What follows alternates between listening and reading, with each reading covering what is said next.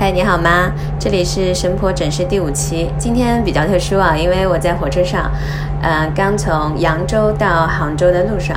这两天在扬州试菜啊，看杭州的新闻，真的是一会儿惊一会儿笑的。嗯，大家问说，哎，金钱豹到底能不能吃啊？在这儿我就回答一下。其实，在古代我们的文化里面，金钱豹它其实是肉是酸的，所以是不建议食用的。呃，意大利威尼斯人马可波罗到中国的时候，他记载了就是元世祖当时狩猎的状况。那时候豹子就像狗一样是被驯服的。然后还有一个作用就是豹子的皮，古人是非常珍视的。嗯，所以在呃汉代的大文学家留下的《列女传》《陶达子期》里面，它有记载，就是说的。嗯，有玄豹啊，玄豹其实就是啊黑豹子，身上可能泛一点点红色的那种。然后物与七日而不下食者，就是说，嗯，就是雨雾七天它都没有下山觅食，原因是什么呢？说是欲以择其毛而成文章也，就是想要让它的皮毛更漂亮而变成好看的那个纹理嘛。所以呢，故藏而远害。嗯，然后犬彘不择食以肥其身，什么意思？就是，呃，狗和猪它就是，呃，不择食，然后把自己吃的很胖，然后其实，呃，活着就是等死而已，就形容其实古人高洁的一种方式。嗯，然后后来的南北朝的谢眺里面，它有啊一首叫做《知宣城郡出新林浦向板桥》，里面有一句是。呃，虽无玄豹姿，终引南山雾。哎，就是呃，形容自己的一个志向吧，我觉得挺好玩的。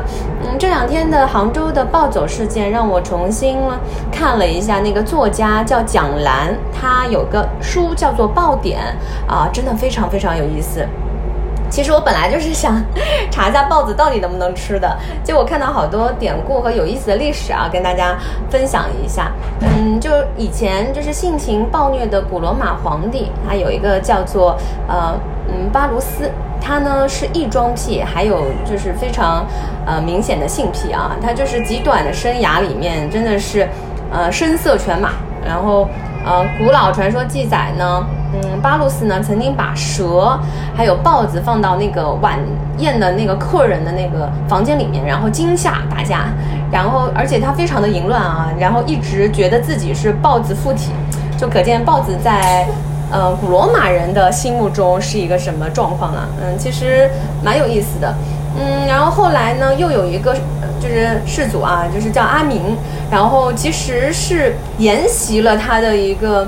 本身暴虐的性格，他驯养了豹子，然后同时呢，还就是吃自己的就是娇美的那种呃妻妾，呃，反正还挺变态的。然后他还公开跟就那个时候的这种呃传媒也说，就说是的，我吃过人肉，而且人肉像豹子一样细腻鲜美。然后还有一个版本说人肉比豹子还要咸。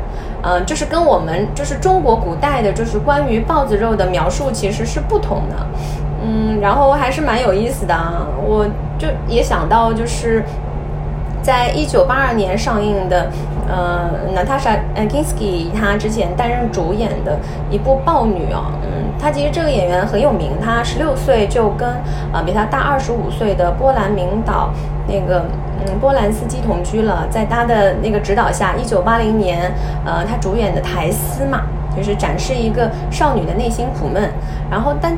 在她豹女里面呢，就是其实还挺出格的，就是灵魂啊、肉欲啊这种等等。然后，嗯，然后其实电影名字叫《女豹》，我觉得就是跟那个作者的感想是一致的，嗯，在于性别修饰了豹性，人不过是豹子身上的另外一种斑纹而已。这句话很有意思，哎，然后九十只鸡已经上山又捕豹子了啊，希望一切顺利。